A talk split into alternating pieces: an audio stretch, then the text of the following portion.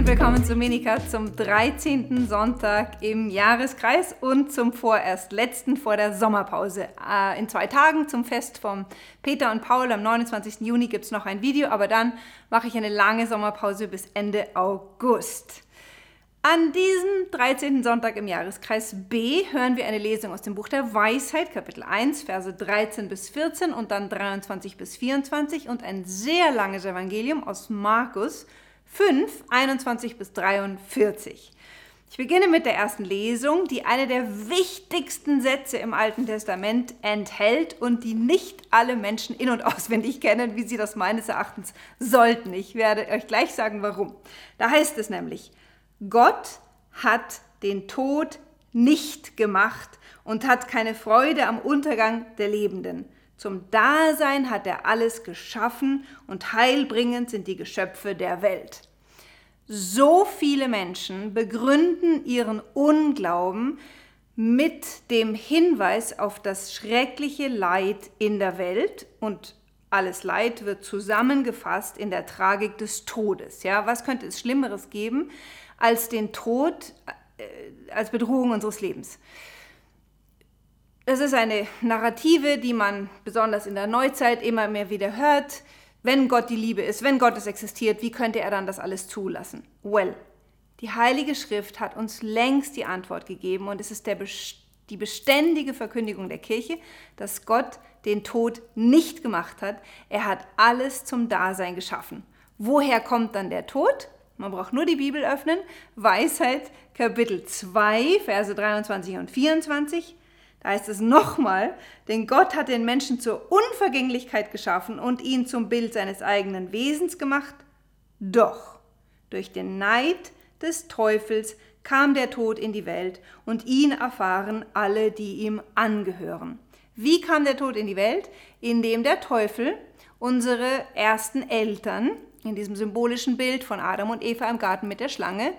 Wie gesagt, das ist keine, ähm, keine Erzählung von, einem, von, von sprechenden Schlangen. Die Schlange ist ein Symbolbild für die Macht des Bösen, die unsere ersten Eltern verführt hat und überzeugt hat, dass wenn sie den Geboten Gottes nicht gehorchen und sich selbst zu Gott machen, sie Gott gleich würden. Und der Betrug ist gelungen, der Tod hat in die Welt Einzug gehalten und Tod ist im Symbol gesprochen wieder das Leben außerhalb des Gartens.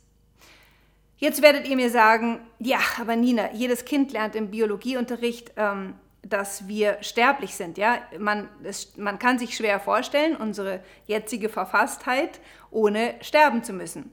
Sterben gehört nun mal zur Schöpfung dazu. Richtig. Das haben auch schon die Kirchenväter erkannt, denn die waren nicht dümmer als wir. Hier gibt es zwei Dinge zu sagen. Erstens ist uns nicht offenbart, wie die Schöpfung vor dem Sündenfall war.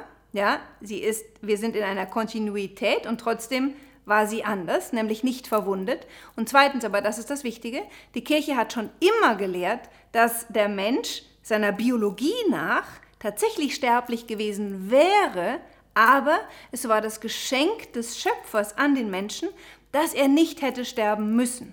Ja? Also das war eine besondere Gnade, die Gott dem Menschen geschenkt hatte, dass er, wäre er in der Gemeinschaft und der Freundschaft mit Gott geblieben, nicht hätte sterben müssen.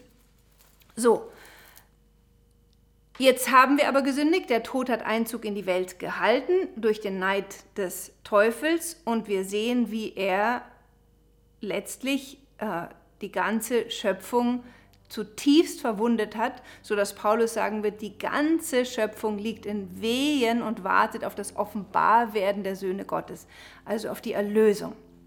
Und dann heißt, sagt Paulus weiter, Gott hat auch die Schöpfung der Vergänglichkeit unterworfen, aber sie wird durch Jesus Christus von der Vergänglichkeit befreit werden. Und genau darum geht es im Evangelium.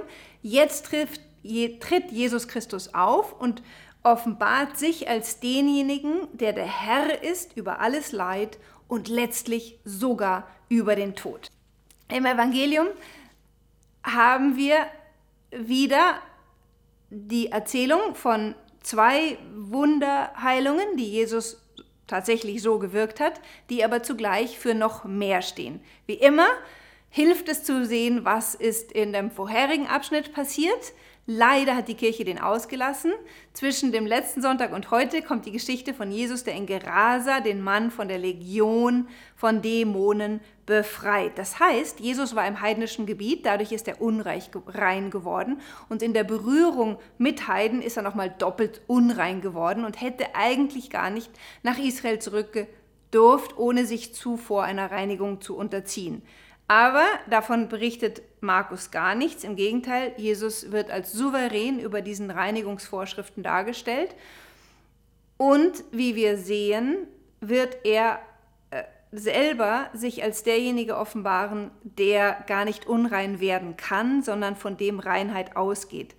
Wenn ich jetzt über Reinheit spreche, dann hat das alles mit diesen jüdischen Reinheitsvorschriften zu tun, die nämlich bedeuteten, dass wenn man sich verunreinigt, liturgisch verunreinigt, man nicht mehr in direkten Kontakt mit Gott im Tempel kommen konnte. Das sind natürlich Bilder, die in gewisser Weise für uns verdeutlichen sollen, was Trennung von Gott bedeutet. Ja, Unreinheit schließt aus von der Gemeinschaft mit Gott und dafür steht die arme Frau, der wir im Evangelium begegnen, die seit zwölf Jahren an einem Blutfluss leidet. Und nach den jüdischen Reinheitsvorschriften hat das bedeutet, dass sie weder selber in den Tempel gehen konnte, noch mit irgendjemand in Kontakt sein durfte. Wer auch immer sie berührte, wurde auch unrein und für eine gewisse Zeit von der liturgischen Gemeinschaft mit Gott ausgeschlossen. Die Frau, die sich im Evangelium von hinten an Jesus heranschleicht, um den Saum seines Gewandes zu berühren, steht symbolisch für ganz Israel. Wie kann ich das sagen?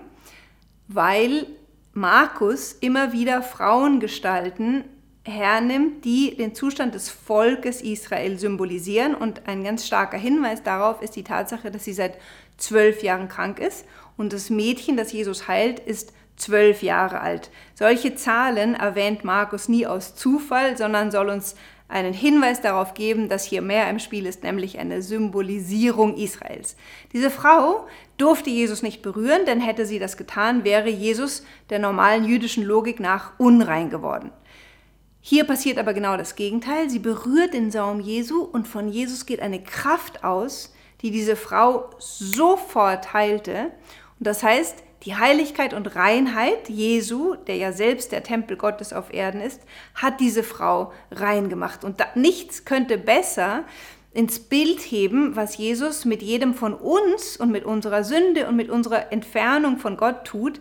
Wenn wir mit ihm in Kontakt kommen, dann wirkt seine Heiligkeit und seine Reinheit ansteckend. Wie kommen wir mit ihm in Kontakt? Natürlich erstens durch die Taufe und Exegeten glauben, dass hier sogar wahrscheinlich ein Taufhintergrund ist, weil sowohl in der Geschichte mit dem toten Mädchen als auch mit der Frau die Betonung auf dem Glauben so stark ist. Ja, dein Glaube hat dich gerettet und das Wort retten wird im Griechischen hat eine doppelte Bedeutung. Zum einen bedeutet es einfach Heilung, zum anderen aber hat es diesen äh, sehr, sehr starken eskatologische Konnotation.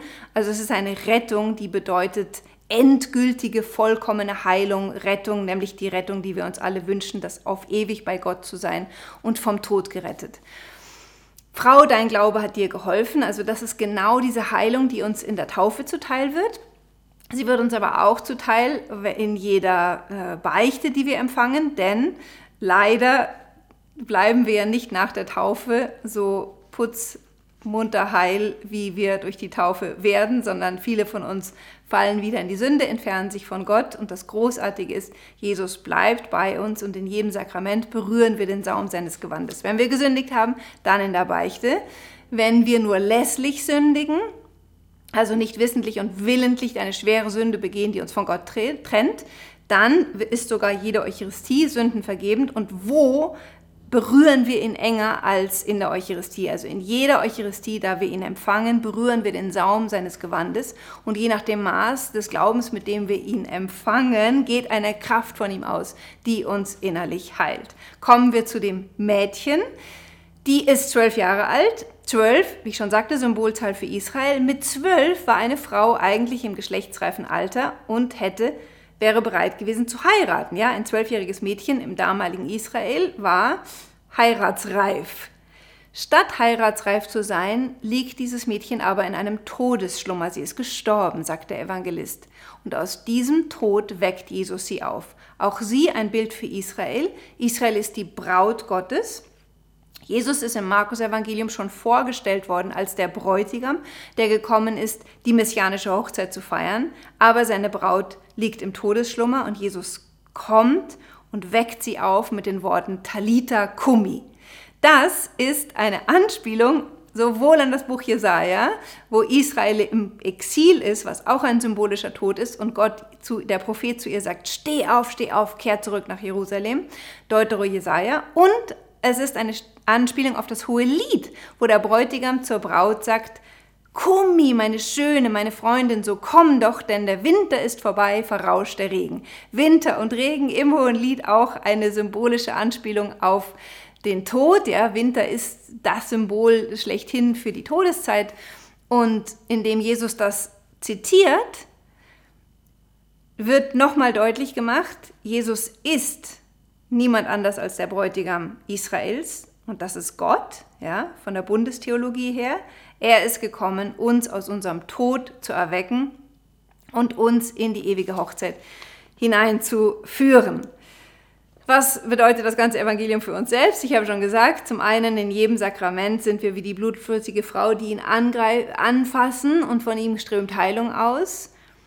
Sehr spannend auch, dass sie das heimlich gemacht hat. Da schimmert wahrscheinlich hindurch die Situation der Kirche in den ersten Jahrzehnten, in denen es zum Teil lebensgefährlich sein konnte, den eigenen Glauben an Jesus zu bekennen. Und hier ermutigt uns der Evangelist, so mutig wie diese Frau zu sein und die ganze Wahrheit offen zu bekennen und vor den Menschen zu bekennen, was Jesus uns Gutes getan hat und wie er uns geheilt und unser Leben verwandelt hat. Und das Mädchen natürlich weg, äh, erspart uns Jesus nicht den leiblichen Tod, den hat er nicht von uns genommen, aber er hat ihn verwandelt. Durch sein Sterben am Kreuz ist der Tod für uns zu einer Tür ins Leben geworden. Und so dürfen wir wissen, dass wenn wir an ihn glauben und im Glauben an ihn verharren, er auch in unserem Tod zu uns sprechen wird. Talita Kumi, steh auf, meine Freundin, meine Schöne, so komm doch, denn der Winter ist vorüber, der Regen verrauscht. Ich wünsche euch einen schönen Sonntag und auch euch schöne Sommerferien bis im September.